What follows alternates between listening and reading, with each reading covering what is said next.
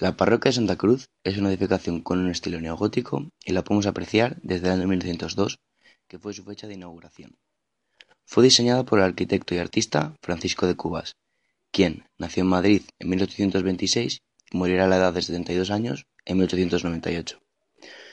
Esta es una de sus obras más destacadas, pero además de realizar la misma, fue el encargado de edificar la Universidad de Deusto, localizada en Bilbao, o el Museo Nacional de Antropología, su estilo representado en sus obras era más bien clasicista.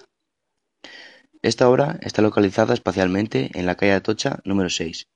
Como su material principal encontramos el ladrillo. Antes de existir esta obra, se encontraba el convento de Santo Tomás, de Aquino, que era la central de la orden protestante de los dominicos, que fue incendiada varias veces a lo largo de la historia hasta que en 1889 se comenzó a edificar esta parroquia.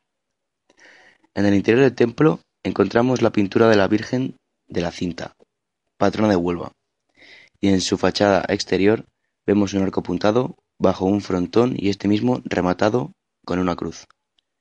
Fue el edificio más grande de Madrid hasta la construcción del edificio de Telefónica.